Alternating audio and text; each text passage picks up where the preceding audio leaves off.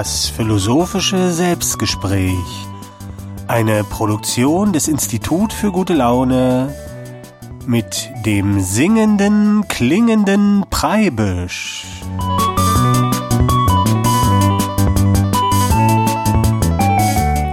Grüß dich. Hier ist der Preibisch zum vierten philosophischen Selbstgespräch. Heute ist das Thema von der Angst und von der Liebe, möchte ich erzählen. Und äh, die Selbstgespräche, die sind immer dazu da, die neuesten Forschungsergebnisse aus dem Institut für gute Laune so ein bisschen an die Leute zu bringen. Und da habe ich dann immer ein paar Kunstwerke mitgebracht und erzähle davon. Und heute will ich erzählen ein bisschen was von der Angst und von der Liebe. Und äh, ich gebe am Anfang von so einem Selbstgespräch immer eine These aus. Und heute ist die These, die Dummheit macht die Liebe laut. Ja.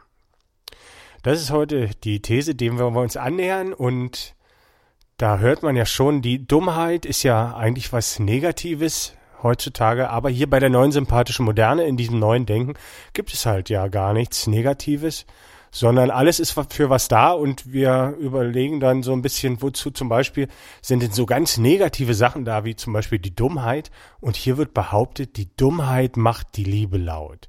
Und das ist unglaublich schwer zu erklären. wie das sich verhält miteinander. Und deshalb habe ich heute auch wieder ein paar Kunstwerke mitgebracht, die das besser können. Wir werden nachher auch ein Lied hören, das heißt, Dummheit macht die Liebe laut. Und da ist das dann äh, zu verstehen. Über die Angst und über die Liebe will ich heute reden. Ich habe ja in der letzten Folge schon davon erzählt, die Angst ist das, was uns trennt von allem und die Liebe ist die Kraft, die uns mit allem verbindet. Und äh, unsere Welt ist im Prinzip aus diesen beiden Sachen auch so ein bisschen gemacht.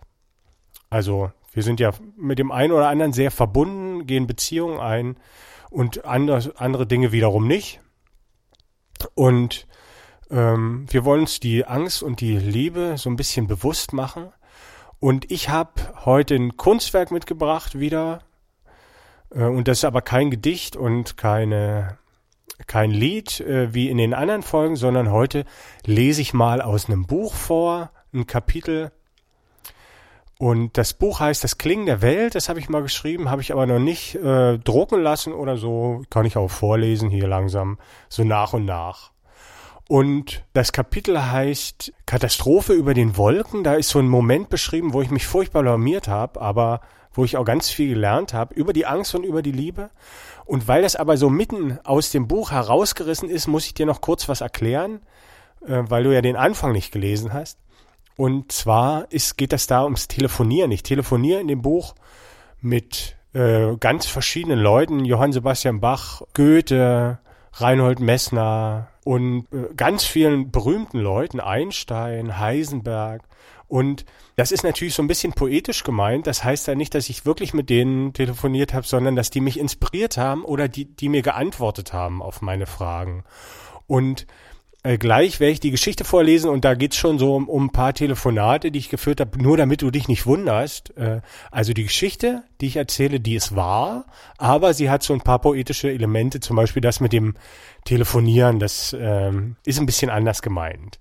So, und da wollen wir mal reinhören in diese Lesung aus dem Buch Das Klingen der Welt vom singenden klingenden Preibisch.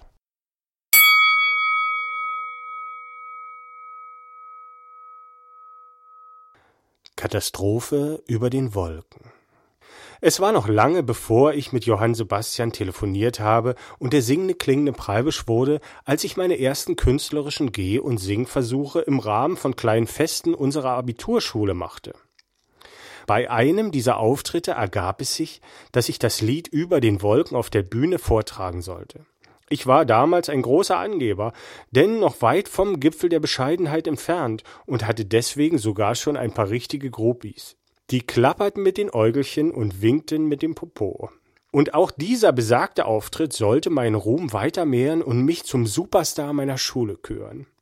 Der kleine Club, in dem die Feier stattfand, war zum Bersten gefüllt. Von allen drei Klassenstufen des Cottbus Kolleg sowie dem kompletten Lehrerkollegium bis hin zum Hausmeister waren alle gekommen, um nun meiner Einweihung zum König der Schule beizuwohnen. Selbstbewusst und stolz sagte ich mich selber an und begann dann das Lied mit der ersten Strophe. Wind Nordost, Startbahn 03 bis ich zum Kehrreim kam, auf den schon alle warteten, denn wir hatten hinter mir auf der Bühne noch einen riesigen Chor installiert, und dieser schmetterte los Über den Wolken muss die Freiheit wohl grenzenlos sein. Aber nicht nur der Chor sang, sondern das ganze Publikum kannte den Text und brüllte ekstatisch die Zeilen jenes Liedes, das ich Tage zuvor noch extra zusammen mit Reinhard May geschrieben hatte. So kam es mir zumindest vor. Das Ganze war vereint in einem Moment und klang wie ein Ton aus reiner Freude, und ich war es, der die Zügel in Händen hatte. Ich hatte sie alle am Haken und war angekommen auf meinem Olymp. So, dass ich anschwoll vor Glück und Zufriedenheit, dass mir dabei wohl auch irgendwie die Zügel entglitten sind. Denn nach dem ersten Kehrreim war bei mir plötzlich der Text für die zweite Strophe weg. Und mir gelang so das, wovon der gesamte Lehrkörper zuvor seit Jahren geträumt hatte einmal richtig Ruhe. Denn um meine eigenen Verwunderung, und ich muss da schon ziemlich blöd aus der Wäsche geguckt haben, noch einen draufzusetzen, hörte ich auch noch auf, Gitarre zu spielen, so dass alles stillstand. Der Sekundenzeiger klebte fest. Als dann nach gefühlten drei Minuten die ersten beiden Sekunden meines Debakels verstrichen waren, begann ein plötzliches Flüstern auf mich einzurauschen und ich schaute in unzählige Gesichter, die sehr betont versuchten, Buchstaben und Wörter für mich sichtbar zu machen. Es war wohl der Text der zweiten Strophe, der mir da nun aus Dutzenden von Gesichtern vorgetanzt wurde. Aber es half nichts. Ich war gefangen als einer von ihnen, der mir selbst dabei zusah, wie ich etwas sehr Interessantes erlebte. Apokalypse Now. Da es in dieser Situation auch an einem geschmeidigen Moderator fehlte, der das Ganze mit einem Witz hätte auflösen können, den Job hatte ja eigentlich ich, trudelte die Situation ewig lange und ereignislos vor sich hin und löste sich dann erst durch ein langsam aufkommendes Gemurmel. Verschämt trank man etwas aus seinem Getränk und hörte ein, ja, das Wetter könnte auch besser sein oder sag mal, wo hast denn du den Lippenstift her? Ein kollektives Trauma, eine Katastrophe über den Wolken, ein Wirbelsturm der Niederlage, dessen Zentrum ich selber gewesen war. Ein Ereignis, das ich in diesem Moment wohl gerne gegen jede Wurzelbehandlung eingetauscht hätte. Es war geschehen. Was sich dann aber in den nächsten Tagen zutrug, das gehörte für mich zu den eindrucksvollsten und einschneidendsten Erlebnissen meines Lebens. Denn ich weiß gar nicht, wie ich mich überhaupt wieder an die Schule traute. Plötzlich war alles wie zuvor. Natürlich gab es ein paar kleine Seitenhiebe in Bezug auf meinen Auftritt, aber diese waren nie respektlos. Und das war nicht das Einzige. Die Groupies klapperten immer noch mit den Äugelchen und winkten mit dem Popo. Und sogar, so schien es mir mehr als zuvor. Ich verstand die Welt nicht mehr. War mir nicht das Allerschlimmste widerfahren? War jener Preibisch Superstar nicht umgekommen bei dem waghalsigen Versuch, die Alpha-Position zu erlangen? War nun nicht alles verloren? So dass es nur allzu selbstverständlich gewesen wäre, wenn ich mich ganz hinten hätte anstellen müssen. Ja, sogar die Stadt verlassen aber nichts davon schien wahr. Ich hatte nichts verloren, fast das Gegenteil sogar war zu spüren.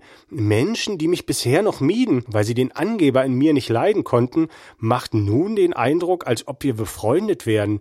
Die Distanzen schmolzen zusammen. Ja, ich empfand eine allgemeine Öffnung aller in meine Richtung. Was war nur geschehen? Ich hatte eine Erfahrung gemacht, welche mir die Ursachen aller tiefergehenden zwischenmenschlichen Beziehungen illustrierte. Als ich mich habe schwach gemacht, da bist du in mir aufgewacht. Oder das Offenbaren der eigenen Schwäche und Verletzlichkeit ist immer auch eine Einladung in die Beziehung mit anderen. Oder noch anders, wie es ein berühmter Philosoph, den wir später noch kennenlernen werden, formulierte, All unsere Defizite sind Einladung in Beziehungen mit anderen. Denn nur die Menschen, die sich vor uns entblößen, die sich nackig machen, die ihre eigenen Schwächen zeigen, sind für uns auch ein möglicher Ort, uns selbst zu entblößen oder unsere Angst zuzulassen. Und wenn die Angst verschwindet, also das, was uns voneinander trennt, so tritt stets eine andere Kraft an ihre Stelle, eine Kraft, die alles Getrennte wieder verbinden kann und die so auch die Welt in ihrem Innersten zusammenhält. Dies alles konnte ich damals aber natürlich noch längst nicht für mich so übersetzen, doch ich fühlte und ahnte diese Gesetzmäßigkeit nun schon. Und es war Reinhold Messner, der mir unzählige Male am Telefon erklärt hatte, dass die Angst vor dem Tod und das Risiko immer Teil des Spiels sein müssen. Sonst können wir nichts Wesentliches lernen, dass ich dies aber erst selbst erfahren müsste. Und nun hatte ich eine solche Erfahrung gemacht und begann, den Reinhold zu verstehen. Aber noch mehr als das. Ich verstand, dass es noch eine viel mächtigere Angst gibt, als die zu verunglücken oder zu sterben. Eine Angst, die uns nicht nur in diesen Extremsituationen begegnet, sondern die immer ein Teil von uns ist. Es ist unsere Angst, uns zu blamieren, unser Gesicht zu verlieren oder unser Selbstbild und ausgelacht zu werden. Diese Angst war es, die die Menschen in Schach hielt. Aus ihr waren all die Rückzugsgefechte, Verstecke und Verkleidung gemacht, all die Statussymbole, Doktortitel oder Fremdwörter, all die Schminke und alle Lügen kamen allein aus dieser Angst. Sie war der Schleier oder das dicke Federbett, unter dem sie alle schliefen, aus dem aber wieder die Liebe tönen könnte, wenn denn mal einer käme, diesen Schleier zu lüften, und ich verstand Reinhold auch darin, dass nur ich selbst dieserjenige sein könnte. Denn diese Angst, war so mächtig, dass sich sogar der sonst so waghalsige und mutige Reinhold in ihrem Angesicht ins Höschen machte. So mächtig war diese Angst sogar, dass selbst Helge Schneider, wir hatten mal telefoniert, der den Reinhold schon weit vor mir verstanden hatte und der es so sogar gewagt hatte, dieser mächtigsten aller Ängste entgegenzutreten, dass auch dieser Helge, der noch viel mutiger war als der mutige Reinhold, doch nie ganz aus seinem Verstecken oder seinem Können als Musiker herauskommen würde. Und dass es sonst auch keiner machen würde, wenn nicht ich selbst. Und so ließ ich meine beiden Lehrer bei 8851 Meter los. Helge Reinhold, Reinhold Helge, immer diese beiden Namen, da wird man ja bescheuert. Sie hatten mich bis zu den Wolken gebracht. Doch mein Weg sollte weit darüber hinausführen, weit bis über die Wolken, denn ich war dazu bestimmt zu fliegen. Genau so, wie es mir Armin Müller-Stahl in meinem Lieblingsgedicht schon immer prophezeit hatte. Dann und wann gibt's einen Mann, der wie ein Vogel fliegen kann. Und so wählte ich mir meine Angst zu meinem neuen Lehrer und so den mächtigsten aller Gegner für mein Leben. Ein Gegner, der fast unbesiegbar schien, den ich aber ganz leicht besiegen würde können, um immer mehr von ihm zu lernen, denn ich kannte ja nun seine Achillesferse. Jene, einer meiner besonderen Stärken, welche mir meine Angst bis dahin noch vor mir selbst verborgen gehalten hatte, indem sie mir einredete, diese wäre meine Schwäche. Denn diese Wunderwaffe, mit der es ein Kinderspiel war, jene Angst zu besiegen, das war mein Leichtsinn, meine Naivität oder meine Dummheit, die ich mir nur zunutze machen musste, denn geht die Dummheit gut, so wird sie Mut, und geht sie aber schief, so dass sie eine Dummheit bliebe, so macht sie laut die Liebe. Denn meine Dummheit erst macht die Liebe laut, dass du sie hören kannst. Wär ich weise, wär ich leise, nicht zu hören für dich meine Dummheit macht meine Liebe laut, dass du sie finden kannst und sie nicht verloren ist für dich. Wär dumm von mir ihr zu sagen, ich liebe dich, wenn ich nicht weiß, liebt sie auch mich. Bricht sie mir das Herz, ist alles verloren.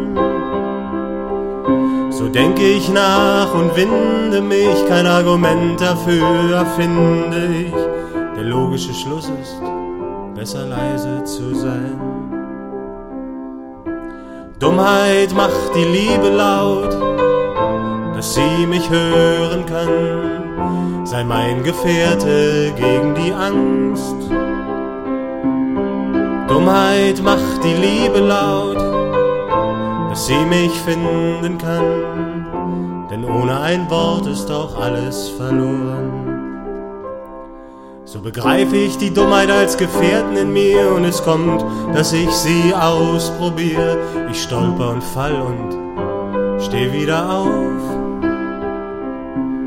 So neue Wege finden sich und ohne sie erblinde ich meine Angst hilft mir, nicht allzu dumm zu sein.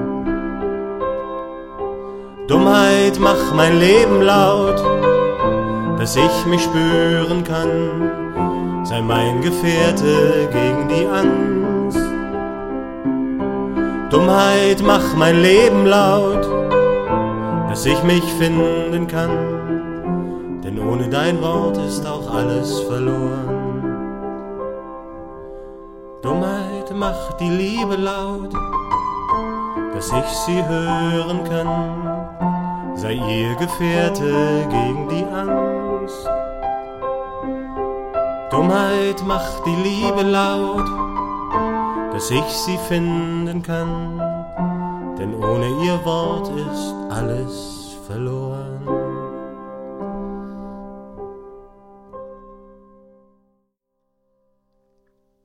Als ich das verstanden hatte und so auch meine Angst vor meiner Dummheit verlor, da erzitterte die Angst vor mir. Und ihr Zittern, das war zu hören als mein Lachen. Und dieses Lachen war mein Flügelschlagen. Und alle, die mein Lachen hörten, die verstanden auch, da ist einer, der die Angst das Fürchten lehrt, der uns anstecken kann mit seinem Lachen und so auch unsere Angst zum Zittern bringt. Und weil ihnen aus meinem Lachen auch jenes etwas entgegenschien, wonach sie immer gesucht hatten, so kamen sie zu mir, heraus aus ihren Verstecken, ließen ihre Verkleidungen fallen, standen nackt vor mir und baten mich, erzähl doch mal was Lustiges, was ja nichts anderes bedeutet als vertreibe uns die Angst. So, da hat's geklingelt, da ist die Lesung jetzt vorbei. Äh, wenn dir das alles ein bisschen zu schnell gegangen ist hier, das ist ja ganz schön komprimiert, sag ich mal, dann kannst du dir das natürlich immer nochmal anhören und nochmal. Ähm, die Sendung hier, die ich hier äh, mache, die kann man ja im Podcast hören äh, unter www.fischbild.de und da kann man sich auch die ganzen Kunstwerke nochmal rausziehen. Also falls dir das Lied äh, gefallen hat, Dummheit macht die Liebe laut oder irgendein Gedicht oder so, da kann man das alles nochmal ein bisschen wirken lassen. Äh, hier geht das ja alles relativ zackig äh, und nacheinander. So, das war meine kleine Geschichte, wie ich so ein bisschen meinen Respekt vor meiner Angst verloren habe. Und das hat mir dann natürlich äh, so ein bisschen die Scheu genommen auch vor dem Leben und ich konnte dann äh, vielleicht Sachen viel intensiver erleben als andere Menschen und bin dann halt irgendwie dadurch auch zum Künstler geworden und eigentlich noch wie so ein Kind halt. Also weil wir, ich habe ja in der letzten Sendung gesagt, wir unterscheiden uns ja von den, von den Kindern vor allem dadurch, dass die Kinder weniger Angst haben als wir und deshalb lernen die so schnell und führen ein viel lebendigeres Leben als wir. Ne, die fallen deshalb aber auch viel öfter hin und, und weinen, aber die lachen halt auch äh, häufiger und äh, lernen so mit einer unglaublichen Geschwindigkeit. Und äh, über die Angst und über die Liebe kann man jetzt natürlich sich nicht sofort bewusst werden, jetzt wenn man so einen kleinen, eine Lesung hört oder so. Ähm, und da werde ich noch ganz viel von erzählen, von diesen beiden Seiten. Und ich habe ja in den anderen Folgen schon viel über männlich und weiblich gesprochen und dass wir alles, was um uns herum passiert, ist eigentlich ein Tanz aus diesen beiden Seiten, männlich und weiblich. Und wir können für männlich und weiblich ganz verschiedene äh, Namen und Attribute finden, wo die uns begegnen. Und die Angst und die Liebe lässt sie natürlich auch zuordnen. Ähm, die eine Sache, die uns trennt, also die uns zu einem Ich werden lässt, das ist die Angst. Und die andere Seite, die uns mit allen verbindet, die äh, aus, aus diesem Ich ein, ein Wir macht, das ist die Liebe. Und du kannst ja selber mal überlegen, wie das zuzuordnen ist, also dass, dass man äh, zum weiblichen Element die Liebe zuordnet. Das ist ja relativ, sagen wir mal, liegt auf der Hand so ein bisschen. Äh, die wirkt sich aus als diese Kraft, die uns verbindet, oder das Beziehungswesen, nenne ich auch diese weibliche Seite. Und die andere Seite, die männliche Seite, die heißt in der neuen sympathischen Moderne auch der Beschützer der Besonderheit. Also das ist so ein bisschen wie das Ego, das Ich, was ja auch so ein bisschen so einen negativen Einschlag hat hier in unserer Gesellschaft. äh, weil es ein bisschen zu viel ist heut, heutzutage vielleicht, manchmal. Aber äh, ist natürlich auch für was da. Also das Ich, wer sein Ich verliert, der weiß gar nicht mehr, wer er selber ist. Und deshalb hat das natürlich auch eine, eine Bedeutung. Und die Kraft, die uns abtrennt, die dieses Ich möglich macht, das ist die Angst und die ist deshalb auch gar nicht was äh, so Negatives, wie man das so im Allgemeinen annimmt, wenn man sagt Angst. Ne? Ja, vielleicht, wenn ich sage Angst, dann habt ihr vielleicht, hast du vielleicht die Vorstellung, da kommt irgendwie so ein Löwe ins Zimmer und du hast furchtbar Herzklopfen und rennst weg, so schnell du kannst. Und das ist natürlich auch eine Angst äh, vor, vor der Beziehung mit dem Löwen, die dann wahrscheinlich äh, nicht so gut ausgeht. Aber alles andere, was uns trennt, ne, nenne ich auch Angst. Und unsere Beziehungen sind immer zu allem Möglichen, also wie zu diesem Löwen, sind immer aus diesen beiden Seiten gemacht. Und die Liebe zum Löwen lässt sich wahrscheinlich erst so entdecken, wenn da eine ganz dicke Scheibe dazwischen ist oder ein Gitter. Aber äh, bei anderen Sachen ist es so, dass die Liebe überwiegt, so kommt es uns vor, und die Angst weniger wird dann in den Beziehungen. Und wenn wir jetzt zum Beispiel ganz doll verliebt sind in jemanden, dann ist das halt im Prinzip so, dass vor, wir vor diesen Menschen am allerwenigsten Angst haben. Und vielleicht haben wir aber, gibt es trotzdem noch Ängste oder Sachen, wo wir uns verstecken vor dem anderen. Und da kann man das mal so ausloten, wie doll die Liebe ist, wenn die Angst verschwindet. Und weil wir ja nicht alles so, in alles so unglaublich verliebt sind, äh, äh können wir sehen, dass halt die Angst schon eine wichtige Rolle spielt eigentlich in unserem Leben. Und äh, indem wir das nicht so verurteilen und als negativ sehen und, und jetzt zum Beispiel der eine oder andere sagt, ich habe keine Angst oder so, wenn wir das leugnen, äh, dann können wir uns darüber halt nicht bewusst werden. Und das ist ein bisschen schade, weil wenn wir uns äh, bewusst werden über auch die Dinge, die wir in uns verdrängen, dann werden wir uns selbst bewusster und werden selbstbewusster. Ja, so einfach ist es. Und äh, die Sache, die uns davon trennt, eigentlich dieses Selbstbewusstsein zu erreichen, ist eigentlich nur die Angst vor den Seiten von uns, die wir nicht sehen wollen, eigentlich. Und wenn wir uns da aber so ein bisschen mal annähern und darüber nachdenken und äh, Gedanken darüber lebendig werden lassen, also was ich ja hier probiere auch in meiner Radiosendung, dann verlieren wir diese Angst und äh, kommt zu einer, sag ich mal, Liebesbeziehung zu uns selbst, kann man vielleicht das so nennen, zu einem Selbstbewusstsein. Und wenn man jetzt vielleicht darüber nachdenkt, der eine oder andere, warum bin ich mir nicht so selbstbewusst wie andere?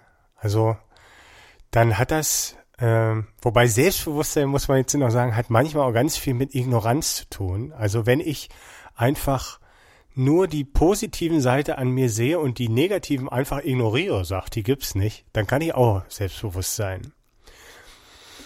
Mm, ähm, also man darf das jetzt nicht so äh, total pauschalis pauschalisieren, aber äh, auf jeden Fall ist es der Weg zum Selbstbewusstsein, führt darüber, sich selbstbewusst zu werden. Ja, das, das hört man ja. Und äh, in der Lesung hat ja der DJ Knalltüte, der Philosoph der neuen sympathischen Moderne, der hat ja gesagt sogar, Unsere Defizite sind Einladungen in Beziehungen zu anderen Menschen. Das würde ja bedeuten, also wenn wir eine Beziehung als etwas Schönes wahrnehmen, das würde ja bedeuten, dass uns unsere Defizite dazu verhelfen, äh, also mit anderen in Beziehung zu stehen. Und wenn wir die halt leugnen, dann, äh, dann geht das auf Kosten dieser Beziehung. Äh, ich möchte mal als Beispiel zum Beispiel, ich bin, äh, man könnte sagen, äh, ich kann jetzt nicht so gut Rechtschreibung und Grammatik. Ich bin Legastheniker. Ne? Ich habe immer nur Fünfen gekriegt im Diktat äh, in der Schule.